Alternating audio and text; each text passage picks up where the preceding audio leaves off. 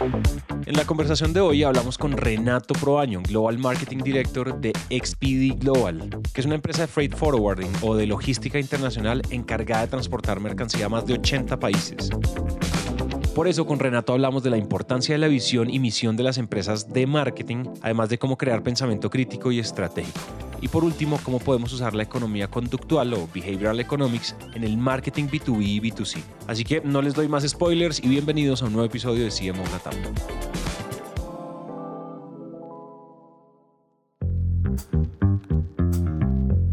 Cuéntale un poco a la audiencia poco a la audiencia quién eres tú, cuéntale un poco a la audiencia también la empresa en la que trabajas, a qué se dedican. Claro, Santi, pues bueno, eh, soy Renato Praño, eh, orgullosamente ecuatoriano, radico en México pues prácticamente la mitad de mi vida, son 17 años los que estoy acá, eh, mercadólogo de profesión, eh, todo el tiempo, pues eh, eh, quizá encaminado, no, no ha sido tan experimental que caí en marketing, sino creo que intencionalmente he ido ese, la construcción de ese camino. Llevo quizá 15 años, sí, cerca de 15 años, pues picando piedra en este maravilloso mundo. Y pues bueno, actualmente hoy soy director de marketing global la empresa que se llama Expedi Global, es un freight forwarder, es una empresa de logística internacional, como FedEx, como DHL, business to business prácticamente, y pues bueno, movemos y estamos en el comercio internacional en, esto, en esta época actual que es pues, muy simpática, ¿no? muy curiosa saltemos un poco a lo que estábamos hablando, que aparte de todas tus, tus, respuestas antes de que comenzáramos a grabar me, fascinaron. Y creo que una de las cosas que, una de las, una de las habilidades poderosas y una de las, de las metodologías, habilidades, digamos, skills que debería desarrollar un buen líder de marketing definitivamente es un modelo de pensamiento crítico, ¿cierto? Es decir, entender, o sea, poder tener el filtro para tomar decisiones, ¿verdad? Y quiero que, me, quiero que empecemos a hablar de esto. Si yo te dijera como, oye, tienes a todos tus estudiantes al otro lado del micrófono, al otro lado del, del bafle, ¿tú por dónde empezarías a hablar esto? O sea, ¿tú cómo, lo, o sea, ¿tú cómo, tú, cómo tú viviste la construcción de una habilidad de modelos y, esta, y este hábito de construir modelos de pensamiento crítico para tomar decisiones y para liderar? ¿Por dónde empezaríamos a hablar de esto? ¿Cuál es tu paso a paso? ¿Cuál es, ¿Cómo lo viste tú? El primer punto creo que es de los líderes con quien te topas. O sea, para mí ha sido clave en la profesión de marketing y creo que de eso depende en gran medida el camino al que llegues, la posición a la que llegues, el proyecto al que llegues y así sucesivamente. Creo que un punto tiene que ver con los líderes con los que te topas, ¿no? Y creo que esto no es algo nuevo. Creo que lo que rescato de este punto es que nosotros, quizá la audiencia, eh, cuando estamos estudiando profesiones que tienen que ver con negocios y o marketing, pues hoy en día creo que es importante que sí hagamos ese proceso de discernir muy bien en qué empresa queremos trabajar y podamos aprovechar en las entrevistas seamos nosotros los que entrevistemos al líder futuro o a la líder futura que eh, con quien trabajaremos, porque creo que de eso depende en gran medida. ¿Qué depende? Pues yo creo que la formación o el entendimiento de los modelos de negocio y el cómo tú como marketing puedes entender dónde estás parado, eso, eso creo que a mí me parece fundamental. Creo que marketing es una disciplina tan amplia porque estudias muchas cosas, estudias investigación de mercados, eh, entiendes psicología del consumo, entiendes creatividad, estudias finanzas, estudias desarrollo de productos y un largo etcétera. Tiene mucho que ver el background de ese o esa líder en la que pueda primero reconocer qué disciplinas se necesitan en ese contexto actual de esa empresa, de esa marca y poder justo desarrollarte, ¿no? El resultado de eso en el tiempo es que tú puedas tener claridad de esa coyuntura, de ese modelo, de cómo, cómo impacta marketing, ¿no? Quizás de 10 años yo estaba en una posición de junior marketing y quizá obviamente las funciones eran muy técnicas, muy específicas, pero a la vuelta de estos 10, 15 años te das cuenta cómo puedes establecer una capacidad de marketing, una empresa entendiendo pues cómo acomodas esos modelos. Em, el, segundo punto definitivamente es estar en una activa práctica en, esas diferentes disciplinas. O sea, creo que es importante que experimentes a medida de lo posible esas disciplinas. Para mí, ¿cuáles serían esas disciplinas que hoy hacen a un líder de marketing eh, de, de alto performance? Uno, antes se le conocía como investigación de mercados, ahora incluso esa palabra es un poco rara decirla, ¿no? Pero digamos que es todo el entendimiento de, la coyuntura del mercado, ¿no? ¿Qué está pasando hoy en el mercado? Creo que esa es una, esa es un área, si alguien tiene la oportunidad de, experimentar esa esa función en marketing por un tiempo es maravillosa, es, es maravilloso y creo que eso sí te ayuda a tener el entendimiento del contexto general de las cosas. También es importantísimo experimentar y vivir desarrollo de productos. Habla mucho hoy, pues las SaaS companies son exactamente quienes trajeron mucho este modelo de explotar product marketing. Creo que es muy interesante que puedas vivir esa profesión, que puedas experimentarla, ya sea como líder o como parte de un equipo funcional, pero creo que las habilidades que adquieres al desarrollar un producto, que tampoco no es nada nuevo, son claves. Y la tercera, creo que es importante cuando llegas a tener un puesto de liderazgo de marketing poder experimentar la conversación con los CEOs. Oye, ¿nos podrías compartir un poco cómo es tu esquema? Es decir, cómo es tu, entremos un poco a la, a la particularidad del tuyo. Puede que esto le sirva a alguien o de pronto no le sirva a nadie. Yo creo que le va a servir a muchos, pero cuéntanos un poco aquí, escarbemos tu cerebro en pensamiento crítico, cuál es tu modelo, cómo lo formaste y más que cómo lo formaste, cómo es, cómo te sirve, cómo lo usas. Para mí, en este modelo de pensamiento pensamiento crítico, es el diálogo que puedes tener con el CEO, o sea, parte de ahí. Es decir, creo que hoy, hoy en este momento que estamos viviendo como, como, como sociedad y como empresas y como economía, tenemos que regresar a ver marketing internamente, ¿no? Es decir, ya la fuerza, la fuerza que te conduce está internamente. Y ese diálogo se da con CEO. Si tú no logras poder hacer este crafting, como se dice, de su visión estratégica a largo plazo, o sea, ahí, está el primer sesgo que creo que debemos evitar en los modelos del cortoplacista, o sea, un líder de marketing no tiene, no puede pensar en el corto plazo realmente, ese es su equipo funcional que tiene que hacer esto, pero el vicio llega en la conversación con el CEO o los CEOs. Esto tiene que ver mucho con habilidades tuyas como líder de marketing para poder comunicarte, o sea, tener una conversación de alto nivel con un CEO, cuestionar las cosas y esto se hace a puerta cerrada. Muchas veces piensas que esto lo tienes que hacer con muchas personas, con todos los y las directoras de la empresa y no, esto tiene que ser a puerta cerrada con el CEO o los directores primarios, ¿no? Y tener una conversación honesta, poder. El segundo punto tiene que ver cómo tú organizas, cómo es tu estructura organizacional en función a eso, en función a esa visión. Hablando particularmente de marketing, creo que tiene, tenemos que entender que hoy en día un DMO se ha vuelto uno de los influenciadores más grandes dentro de la empresa a partir de este cambio, a partir de la pandemia y todo lo que ha significado. ¿Por qué? Porque hoy es complejo entender a dónde íbamos. Íbamos antes del 2020 íbamos a un lugar, después del 2020 vamos a otro, todas las empresas vamos a otro después de la pandemia. Entonces, el que tú puedas estructurar tu, tu, organización en función a ese nuevo modelo es clave y, en qué premisas tienes que estructurarlo. Uno, en cómo internamente tienes que influenciar ese entendimiento de la visión. ¿no? Es, importante que puedas tener la capacidad de comunicar internamente eso, llegar a acuerdos con los principales puntos de contacto, pero también cómo vas a ejecutar eso, ¿no? cómo vas a ejecutar eso y aquí tiene que ver con responsabilidades, con nuevos skills y liderazgos, ¿no? Entonces, creo que por ponerte un ejemplo práctico, hoy donde está en Spirit Global, la, visión al 2030, en escasos siete años, es convertirnos en la marca número uno en brindar servicios de carga crítica a nivel mundial a las empresas de manufactura. Ahí está el nicho, ahí está la visión. Entonces, pues si queremos en siete años ser la marca principal, el top of mind a nivel mundial de esto, pues qué tienes que hacer internamente. Entonces, creo que esta visión estratégica tiene que ver mucho con, con, eso, o sea, tiene que ver mucho con reestructurar todas tus capacidades como empresa, pero particularmente como marketing. ¿Cómo haces marketing en ese sentido, no? Ok, eso me parece súper interesante. Creo que yo, yo incluso pienso que es como operacionalizamos una visión estratégica dentro de la cual nosotros nos nos veamos, ¿cierto? Sintamos que hagamos parte porque, de nuevo, yo creo que no hay, no hay peor pecado que ser un líder de algo, de algún área y, y, no estar alineado con la visión. Es decir, eso, es, eso ya es venderle el alma a algo. Cuéntame un poco de, en, en términos de liderazgo, cuéntame un poco cómo funciona esta parte de comunicación, cómo lo has hecho tú, cómo te funciona a ti, ¿sí? A ti cómo te ha dado frutos este tema de, de, de comunicación y liderazgo todos juntos en la misma licuadora. Yo diría que este es el skill más fuerte y quizá más eh, sobreestimado que existe a la vez hoy, ¿no?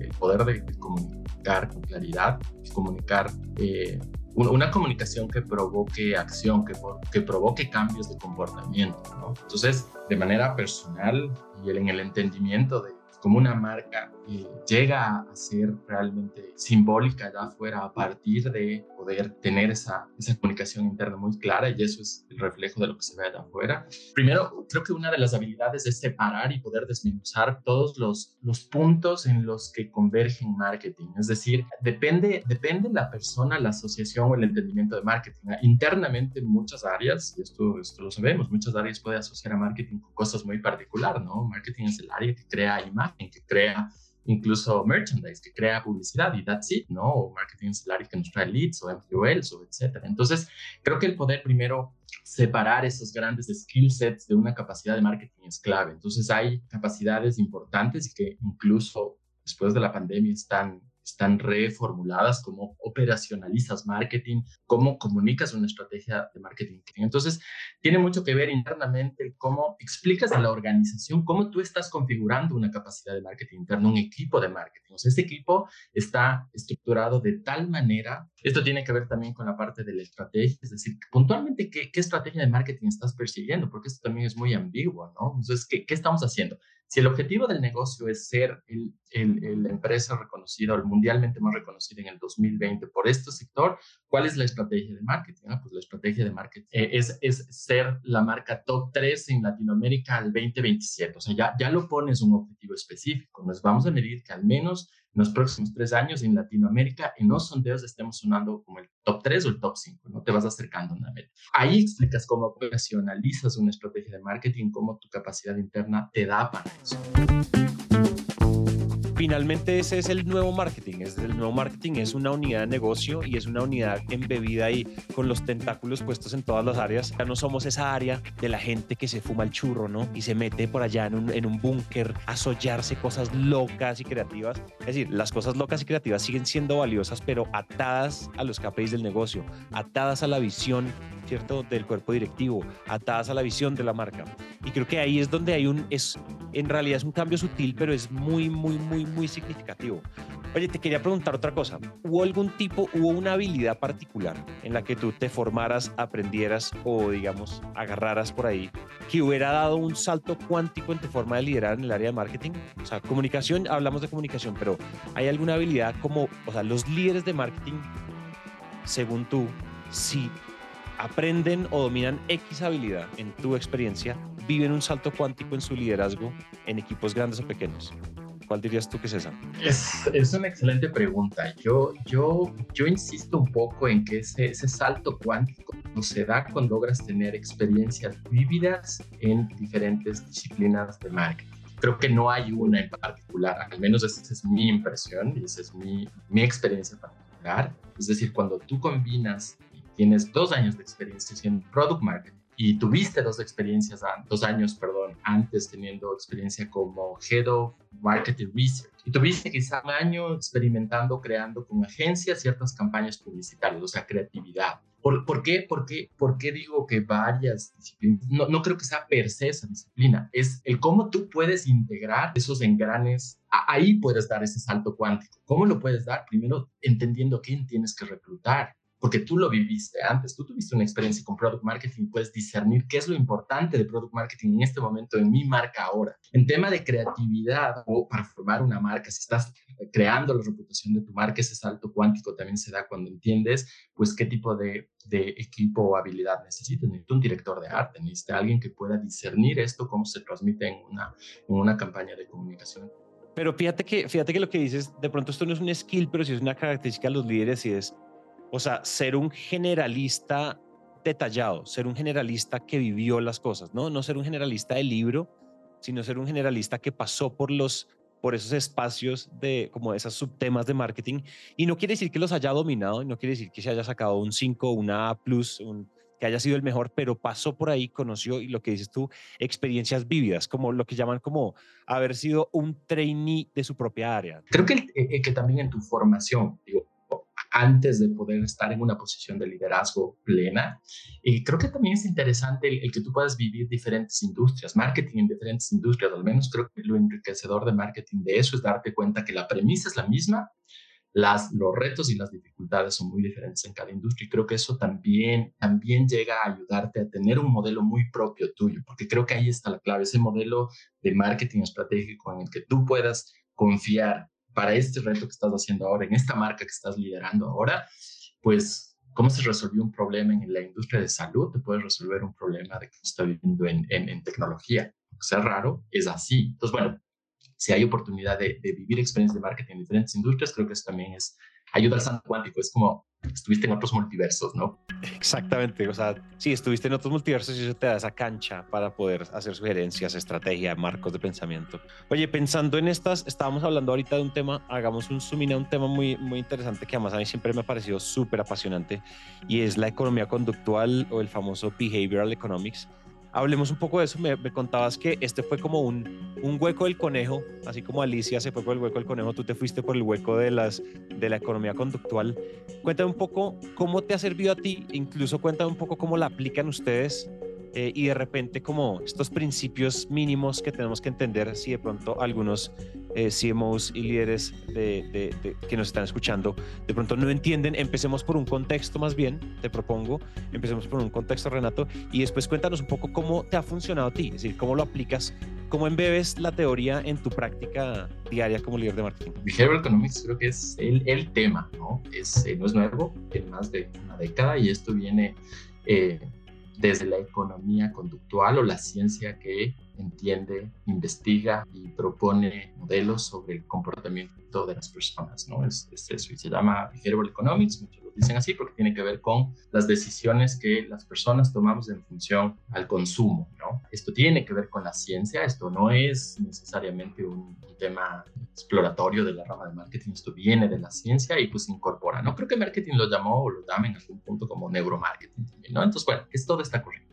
Pues por un lado, al ser una ciencia, eh, ¿cómo funciona? Pues hay, todos los años hay diferentes experimentos sociales que van poniendo hipótesis y que van concluyendo, ¿no? Las personas o las sociedades se comportan de esta manera al poner este fenómeno enfrente. Y esas son las investigaciones que se publican y pues los que podemos aprovechar esos conocimientos los llevamos ya a un marco aplicado en negocios, ¿no? Eso es como más o menos funciona este tema, ¿no? ¿Cómo lo aplicas? Y menos, al menos en, mi punto de entender, fue, muy práctico eh, no quedarse solo con, los, con estos teoremas, sino es, si tú puedes llevar la segmentación tradicional y puedes lograr hacer segmentaciones basadas en los comportamientos de tus consumidores y los puedes agrupar en nichos que tienen un comportamiento en común, tienes la base para tu modelo de negocio empezar a explorar en la práctica.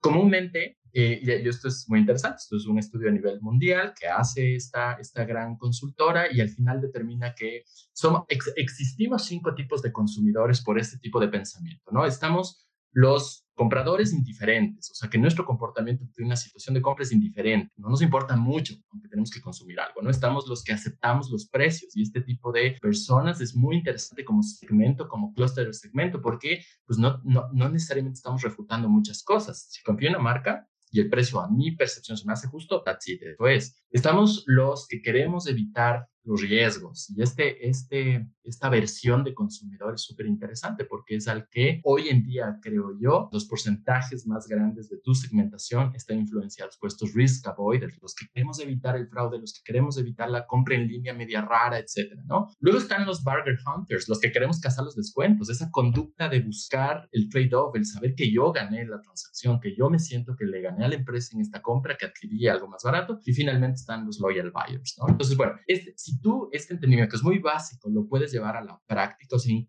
incrustas este modelo de negocio en tu actar como marca, creo que los resultados son exponenciales. Cuando tú logras tener behavioral economics, lo llevas a ese nivel de práctica, pues tú como función de marketing lo que te favorece es que puedes estar modificando los journeys atrás, orquestas los journeys, testeas los journeys en función a estos porcentajes de segmentos que los tienes definido por estas cinco variables. Son las personas nos comportamos de estas cinco diferentes formas en diferentes situaciones y en diferentes marcos.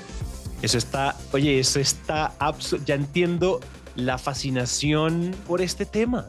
O sea, eso que acabas de decir está absolutamente fascinante. Yo, o sea, sé que en la universidad me contaron esto, como tú dijiste, esto no es nada nuevo, pero sí me gusta mucho como, como que a mí, a mí, es que yo soy fan de aplicar teoría y ver resultados y decir, hey, esto en la práctica funciona, hay gente, que, hay gente mucho más inteligente que uno que ya se inventó cosas y que ya se inventó teorías, pero pensando en B2B, ¿cómo se aplica un poco este tema de economía conductual? Definitivamente es un poco más complejo en el hecho de entender que en esa variable está la persona que decide, pero esa persona está decidiendo con recursos ajenos, ¿no? Con recursos de la empresa para la que.